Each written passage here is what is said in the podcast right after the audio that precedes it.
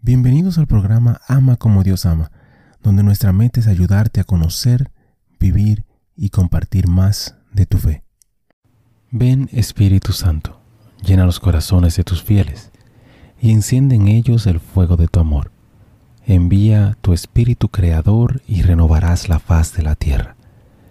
Oh Dios, que has iluminado los corazones de tus hijos con la luz del Espíritu Santo Haznos dóciles a sus inspiraciones para gustar siempre el bien y gozar de su consuelo.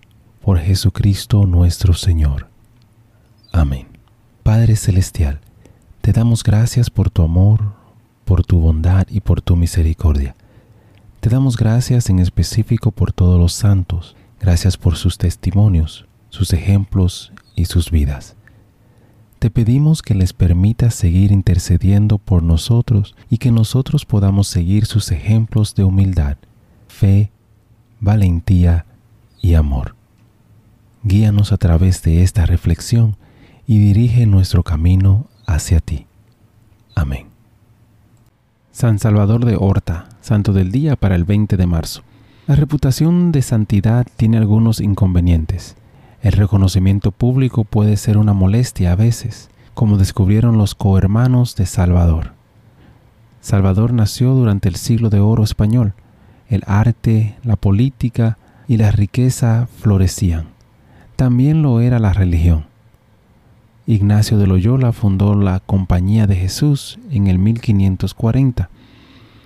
Los padres de Salvador eran pobres, a la edad de 21 años ingresó a los franciscanos como hermano y pronto fue conocido por su ascetismo, humildad y sencillez.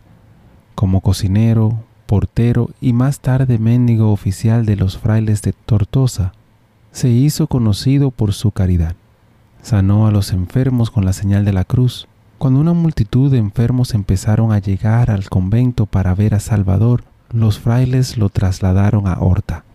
Nuevamente los enfermos acudieron en masa para pedir su intercesión. Una persona estimó que dos mil personas por semana venían a ver a Salvador.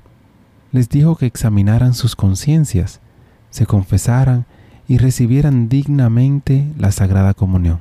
Se negó a orar por aquellos que no recibían esos sacramentos. La atención pública prestada a Salvador fue implacable. La multitud a veces arrancaba pedazos de sus hábitos como reliquias.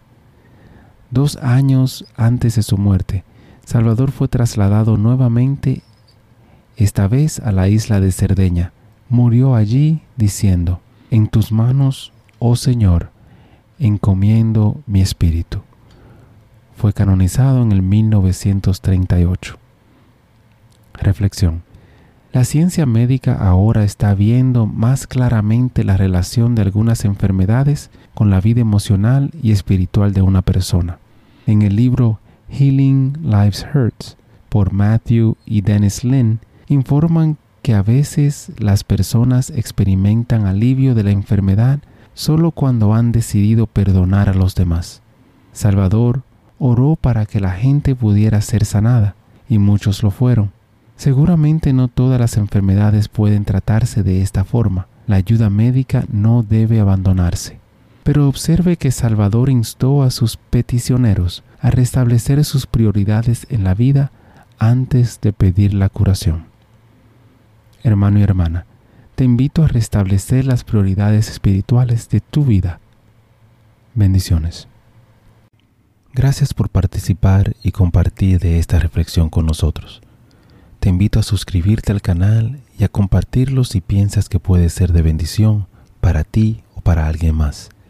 Únete a nuestra comunidad y te pido a orar por todos los miembros de esta comunidad. Que Dios te bendiga a ti y a tu familia. Bendiciones. Muchísimas gracias por escuchar el episodio. Eh, te pido y te invito a que si te gustó el programa, si te gustó el episodio, si te gustó eh, la charla, que lo compartas. De igual manera te pido y te, te ruego que ores por nosotros, que ores por este ministerio. Y que si te gusta también que puedas buscar en nuestra página, visita nuestra página amacomodiosama.com, nuevamente amacomodiosama.com, para encontrar artículos, canciones y oraciones las cuales espero en Dios que te ayuden a conocer, a vivir y a compartir tu fe. Bendiciones, que Dios te acompañe hoy y siempre.